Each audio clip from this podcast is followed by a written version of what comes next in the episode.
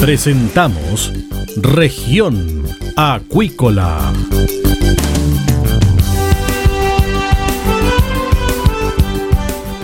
Escuche desde ahora todas las novedades de las principales actividades económicas de la región de los lagos y con las voces de sus protagonistas. Región Acuícola.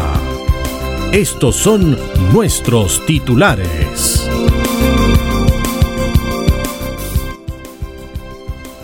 Toma forma proyecto de cultivo de pulpo rojo patagónico en Guapilaycuy, Ancud. Crean corporación para formalizar la nueva pesca industrial en Latinoamérica.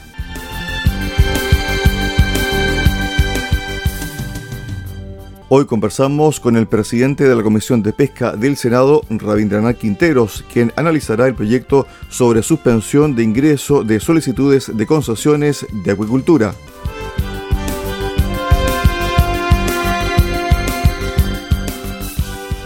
Una pausa y regresamos con los temas del día y la entrevista al senador Rabindranath Quinteros.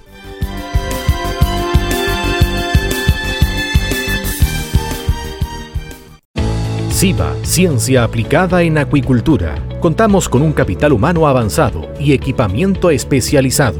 Nuestro compromiso, entregar confianza y calidad para una acuicultura sustentable. SIVA, Centro de Investigaciones Biológicas Aplicadas. Visítanos en www.siva.cl.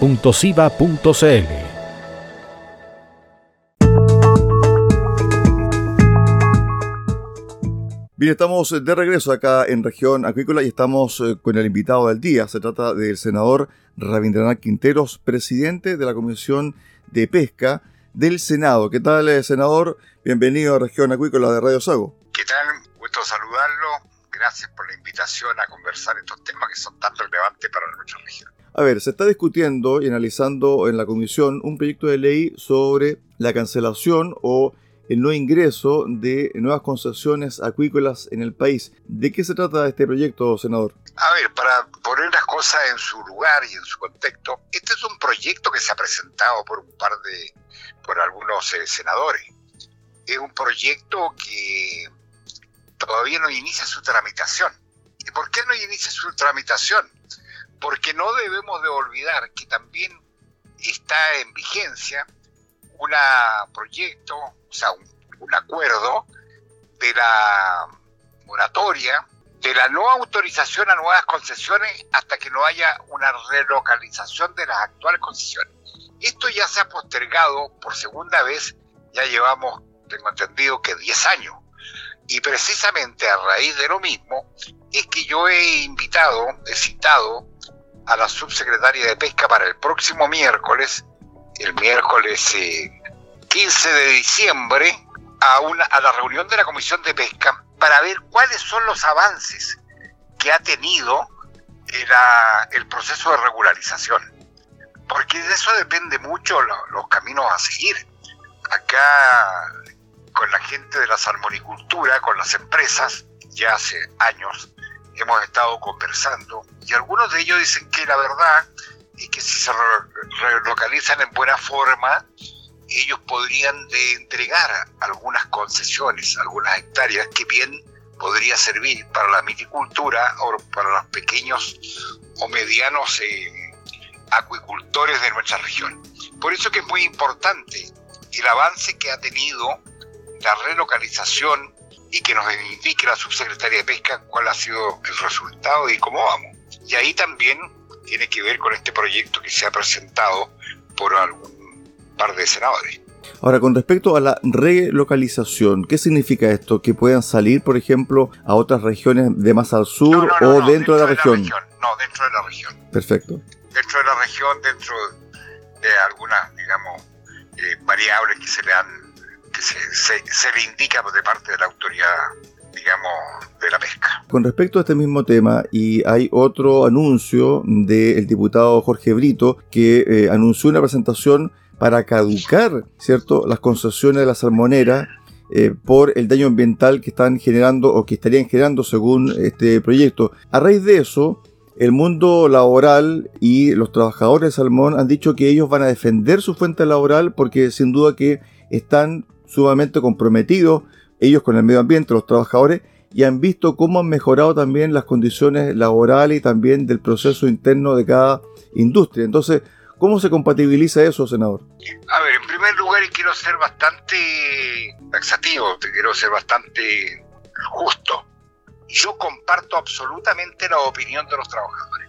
Acá hay que estar en la zona, hay que saber lo que significa la salmonicultura para nuestra región, lo que significa en cantidad de empleo, en cantidad de, movimientos marítimos, etcétera, etcétera, una serie de, de, factores que son muy positivos.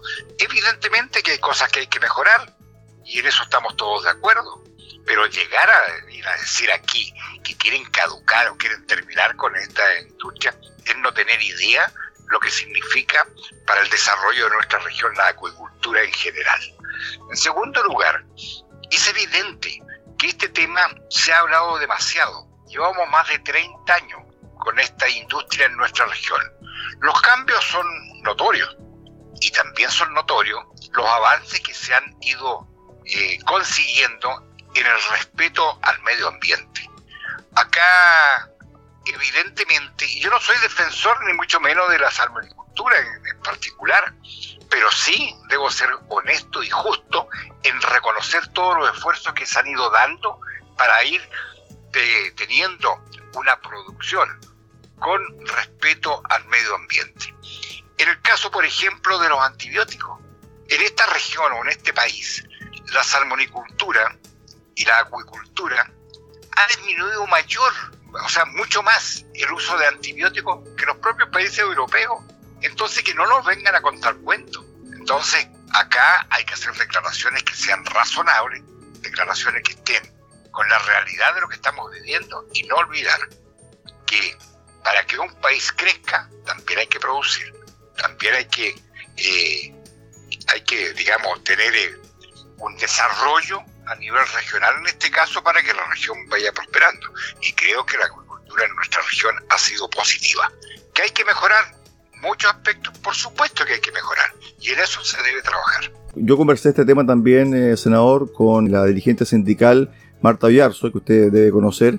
Y Marta me comentaba lo siguiente, ella fue invitada junto con otros dirigentes a la Comisión de Derechos Fundamentales de la Convención Constitucional y ella fue muy taxativa en ese encuentro. Dijo lícitamente lo siguiente, nosotros vamos a defender a toda costa nuestra fuente laboral que nos ha permitido desarrollarnos como familia, como persona, y vamos a estar en contra de todo tipo de idea, por ejemplo, que se ha propuesto, esta que estamos conversando, para anular o eliminar prácticamente la salmonicultura en la región de los lagos. Me imagino también que aquí habrá causa común también con los trabajadores, senador. Yo le reitero lo que le acabo de decir.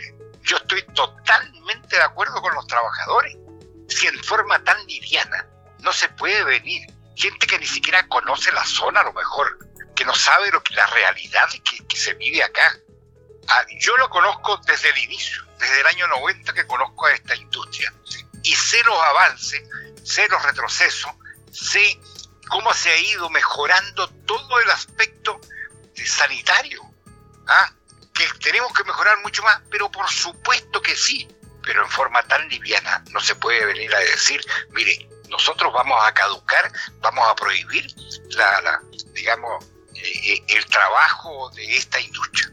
Creo que eh, no corresponde, no es lo correcto. Que me digan, vamos a mejorar las medidas, todo lo que quieran. Eso es otra cosa. Pero no venir a decir, aquí se va a prohibir ¿ah? la acuicultura en la región de los lagos. Eso es inaceptable. Senador, con respecto al tema de eh, la pesca artesanal y también eh, sobre los nichos, ¿cierto?, de cual usted hacía referencia al principio de esta conversación. Eh, ¿Qué proyectos hay en el Congreso actualmente y que incentivan, ¿cierto?, esta producción a pequeña escala y que ha tenido también éxito comercial a nivel internacional, senador? Mire, voy a, voy a entrelazarlo con la misma pregunta que me ha hecho anteriormente. Evidentemente que si nosotros logramos que haya una interrelación un apoyo mutuo entre la acuicultura, la gran acuicultura, con la pequeña acuicultura ¿ah? llevada adelante por los pescadores artesanales y que sea apoyado por la gran por la, por la gran industria de la acuicultura, bienvenido sea. Y creo que eso es absolutamente compatible. Nosotros acá tenemos que pensar que los mares interiores de nuestra región deben de cultivarse, deben de cultivarse como si fuera un campo, como si fuera un fondo. No solamente podemos cultivar los salmones, podemos cultivar una serie de especies de otro tipo. ¿ah? Podemos producir, podemos sembrar almeja, se está haciendo con la viticultura. ¿Por qué no podemos sembrar pulpo?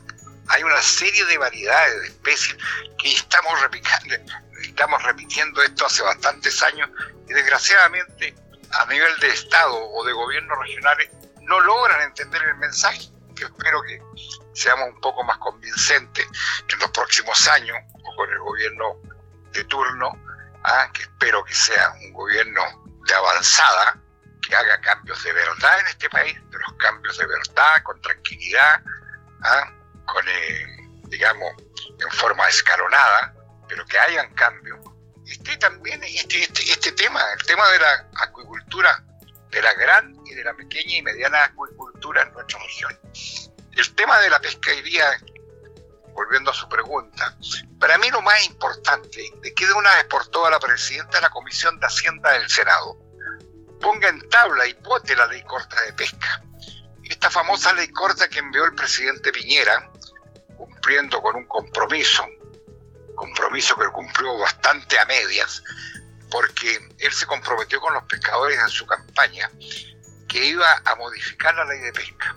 Y el proyecto de ley que envió modificaba nada más que los años que tenían los industriales para poder explotar los recursos. Nosotros le dijimos que así no, se no íbamos a legislar si no se incluían muchos problemas que tenía la pesca artesanal.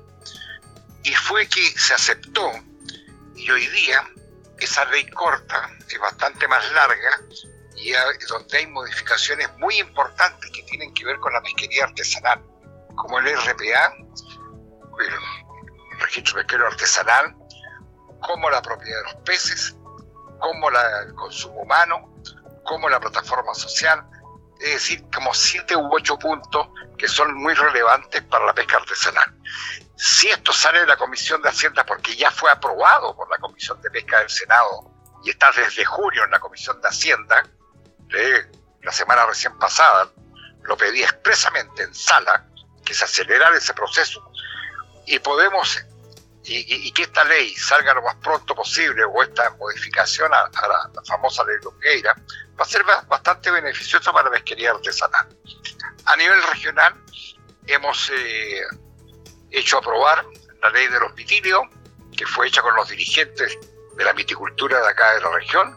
Está avanzando la ley bentónica. Estoy nombrando leyes que favorecen en un 90% casi exclusivamente a la región de los lagos. Y también estamos propiciando, fuimos autores de un proyecto donde se permite a las confederaciones, a las federaciones, que también puedan participar en los concursos de INDESPA que estaban ellos fuera de esa ley que fue aprobada hace dos años atrás. Senador, también se está analizando y viendo en la Comisión de Pesca un proyecto que interpreta el artículo 11 de la ley que creó el Instituto Nacional de Desarrollo Sustentable de la Pesca Artesanal y de la Acuicultura de Pequeña Escala, INDESPA. Si nos puedes un poquito eh, analizar o referirse a este proyecto. ese es un proyecto que presenté yo, ah, que interpreta la ley, la clara, porque la ley de INDESPA decía que dejaba afuera a las federaciones, confederaciones, eh, digamos, tienen un, nombre especial, tienen, eh, digamos, organizaciones eh, eh intermedias segunda base, no recuerdo bien el término, pero quedaban afuera las federaciones y confederaciones, eso es lo importante. pero cuando dictamos la ley, eso nadie, nadie lo interpretó así lo interpretamos como que todos tenían derecho. Y cuando se hace el concurso quedan afuera estas federaciones y confederaciones, que son la mayoría donde están organizados los pescadores, así que prácticamente quedan todos afuera. Así que preparamos esa, esa moción, ya la aprobamos en, la Comisión de, Pesca y, y, también tengo entendido en la sala del Senado, también ya está aprobada, tiene que haber pasado a la Cámara de Diputados y vamos, porque con eso solucionamos el problema y todos los pescadores pueden, las diversas organizaciones pueden participar de los concursos de INDESPA, que espero, que espero que también el próximo gobierno se pueda, pueda ser fortalecido, porque cuando se crea el Instituto Nacional de Desarrollo de la Pesca Artesanal INDESPA, se piensa en un INDAP parecido al INDAP agrícola, un INDAP pesquero, pero desgraciadamente el financiamiento que se le dio es bastante escuálido y no hay ninguna comparación.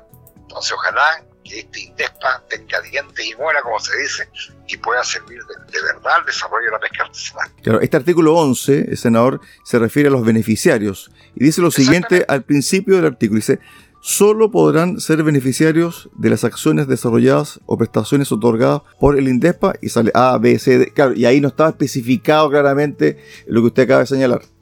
Exactamente, eso es. Bueno, se dice que en el 2050 el mundo va a tener eh, otra crisis, una crisis alimentaria, y donde los alimentos azules, los que nacen evidentemente y se producen eh, en, el rubro acuícola, en el mar abierto, etc., van a ser fundamentales para la alimentación mundial. ¿Qué rol debería jugar Chile en este aspecto, senador? Bueno, precisamente a raíz de lo, que usted me acaba de decir, que lo sabemos hace bastante tiempo, siempre se ha dicho que el mar es la despensa del mundo. Y realmente yo no me puedo explicar cómo nosotros teniendo tantos miles de kilómetros de costa, le damos la espalda al mar. Y por eso que yo apoyo la idea de los pescadores artesanales que están liderando. Y es una idea que nació hace casi 50 años atrás y que fue propuesta por el expresidente Salvador Allende, que es la creación del Ministerio del Mar. Yo no puedo estar, estar más de acuerdo con esa idea, porque Chile, ¿ah? que tiene tremenda, una tremenda cantidad de kilómetros cuadrados de costa y de borde costero, no puede, no puede no aprovechar las bondades que le da el mar. Y la puede, puede, no solamente estoy hablando de la pesquería, estoy hablando del turismo, estoy hablando de la energía, ¿ah? con producir eh, energía, digamos, de la diferencia de, marea, etcétera, etcétera. Eh, la desalinización de las aguas, para aprovechar para la minería, para el regadío, incluso para el consumo humano. ¿por qué no? Entonces, yo creo que Chile tiene que, de una vez por todas, no seguir dando la espalda al mar y aprovechar toda la riqueza y provocar mayor riqueza y ser la verdadera despensa del mundo. Senador, tal como usted lo mencionaba, es eh, riquísima en flora y fauna eh, marina y también eh, tenemos una escala económica, industrial ligada a la agricultura y al mar realmente espectacular pero nos falta dar un salto, un salto cualitativo en términos de producción, ya no solamente enviar cierto lo que se genera, lo que se produce, sino que también darle un valor agregado 2.0. ¿Estamos en condiciones de esta industria 2.0 en la región o falta todavía un poquito? Con el sistema de política económica que tenemos instaurado en nuestro país hace bastantes años es bastante difícil. Yo soy partidario que el Estado tenga que intervenir en el buen sentido de la palabra, y apoyar a nuestros industriales, a nuestros pequeños y medianos productores, a que también le den valor agregado a los productos. En el caso de la pesquería, por ejemplo, ese es el fin de la ley de caleta. Por eso es que aprobamos este proyecto de ley de caleta, para que sean los propios pescadores artesanales a que le den valor agregado al producto, que las caletas de pescadores no solamente sirvan de embarque o desembarque, sino que también allí las mujeres puedan sacarle provecho a las caletas en el turismo, en la gastronomía, en la artesanía, etcétera, etcétera. Pero así también a esa pequeña o mediana escala, el Estado debe hacer una inversión apoyar a quienes quieran dar, eh, darle valor agregado a los productos que se extraen del mar y no que se vaya todo o que se permita que toda la producción se vaya al extranjero y después nosotros estemos importando de otros países lo que acá tiene mejor calidad. Finalmente, senador, conversando también el otro día con una dirigente sindical de la Fundación Yanquiwe, me decía, mira, prácticamente el 80% y un poquito más del mundo alguero está conformado por las mujeres. ¿Cuál es la importancia de la mujer en el mundo de la pesca artesanal y también en este rubro alguero, senador? Tiene toda la razón la dirigente. Las eh, trabajadoras de orilla, las perilleras, las algueras en general, en un gran porcentaje, un 80% son mujeres. Y evidentemente que allí también hay una acción que acometer. También tiene que el Estado acordarse de estas mujeres que trabajan en el mar. Yo tengo mucho contacto con la gente de Maullín, con la ribera norte de Maullín. Allí con la federación que es presidida por una mujer, estamos trabajando y por eso es que es tan importante la ley de y por eso es que presenté esa moción que clarificaba y modificaba lo que se daba con lo que permitía esa ley. Yo espero que se aumenten los recursos para que esta gente tenga a veces una pesa, una pesa, ¿ah? no tienen, una camioneta, un camioncito para poder llevar las algas o el perillo, etcétera, etcétera. Eh, las enfermedades que tienen las, eh, las algas también, o sea, en el río Pudeto, ¿para qué decir? Y también tenemos tanto, tanto que para producir en nuestra región, pero falta el empujón de parte del Estado. Por eso que yo espero que la nueva constitución dejemos de ser un Estado subsidiario y de, verdad seamos un Estado de derechos. El Estado subsidiario eh, no permite al Estado participar donde el privado lo puede hacer. Pero claro, un privado con recursos económicos puede intervenir, así como ha intervenido en la salud, en la educación. ¿ah? Pero, ¿qué privado eh, sin recursos económicos puede financiar el trabajo en, en, en, alga. Son muy pocas, casi nadie. Son todas mujeres de escasos recursos que tienen que preocuparse o, o, trabajar en el mar para llevar algún recurso a su hogar. Esa mujer necesita el apoyo del Estado. Estuvimos esta tarde con el presidente de la Comisión de Pesca del Senado, el senador Rabindranath Quinteros. Gracias, senador. Un abrazo. Buenas tardes. Buenas tardes.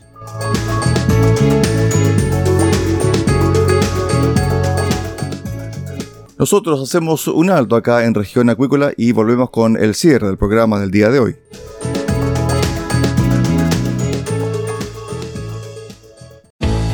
CIBA, Centro de Investigaciones Biológicas Aplicadas, cuenta con laboratorios especializados y capital humano de calidad para contribuir al desarrollo de una acuicultura sustentable. Nuestro compromiso es entregar confianza y calidad. CIBA, Centro de Investigaciones Biológicas Aplicadas, Ciencia Aplicada en Acuicultura. Visítanos en www.ciba.cl.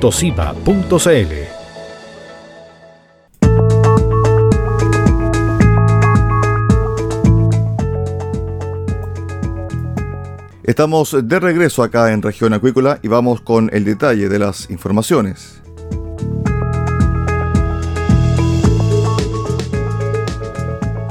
incentivarán el cultivo de pulpo rojo patagónico en Guapilacuy, Ancut, dentro del marco del proyecto Programa de Desafíos Regionales titulado Preservando la tradición pesquera de las comunidades costeras para el siglo XXI a través de la acuicultura de pequeña escala, se realizó la ceremonia de los tijerales del pabellón que albergará el cultivo y actividades turísticas del pulpo en la sede de la Junta de Vecinos de la comunidad de Guapilacuy, Ancut, Chiloé. El proyecto es dirigido por el doctor Iker Uriarte del Instituto de Acuicultura de la Universidad Austral de Chile y tiene por objetivo que el Sindicato de Pescadores de Chaular, en colaboración con la comunidad Desarrollen el cultivo de pulpo rojo patagónico en pequeña escala en estanques en tierra. Junto a los socios del sindicato, comunidad local y equipo del proyecto, las autoridades pudieron constatar los avances en la implementación del pabellón y entregar los certificados de las capacitaciones a mujeres, hombres y jóvenes de mar de Guapilaycuy, cumpliendo así con dos hitos relevantes del proyecto, indicó el doctor Iker Uriarte.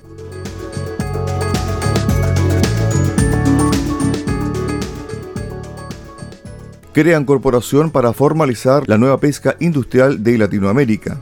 En la ciudad de Fortaleza, en Brasil, luego de dos años sin actividades presenciales, se realizó la séptima reunión de la Alianza Latinoamericana para la Pesca Sustentable y Seguridad Alimentaria, en la que se oficializó la personalidad jurídica del gremio, en la que permitirá contar con mayores atribuciones e injerencia en instancias internacionales. Para Ociel Velázquez, presidente de la colectividad, este es un paso muy importante. Los pescadores industriales y ecocultores llevamos años trabajando con mucho esfuerzo en sustentabilidad y seguridad alimentaria. Hemos invertido en tecnología con una pesca más selectiva y con menor efecto al medio ambiente. Respetamos las medidas de administración como cuotas, vedas y planes de manejo, redujimos nuestras emisiones y todo tipo de contaminación. Incluso hemos implementado programas de reciclaje y economía circular entre otras iniciativas, dijo el dirigente. En tanto, Alexandre Espojeiro, presidente de CONEPE, manifestó que la reunión tuvo un total éxito,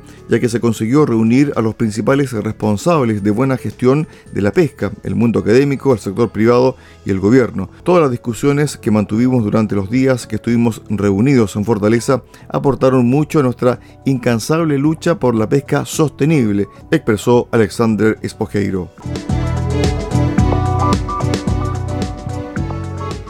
De esta forma cerramos el capítulo de hoy de Región Acuícola. Los esperamos mañana a contar de las 13.30 horas acá, en Radio Sago de Puerto Montt. Muy buenas tardes.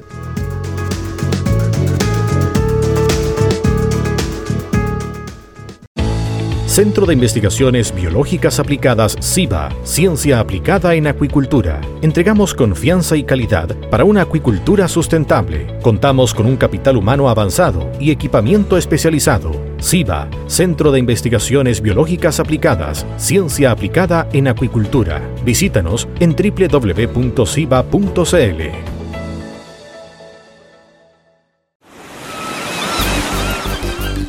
Hemos presentado Región Acuícola. El acontecer de las actividades económicas que dan vida a la región de los lagos y las voces de sus protagonistas en el más completo resumen noticioso.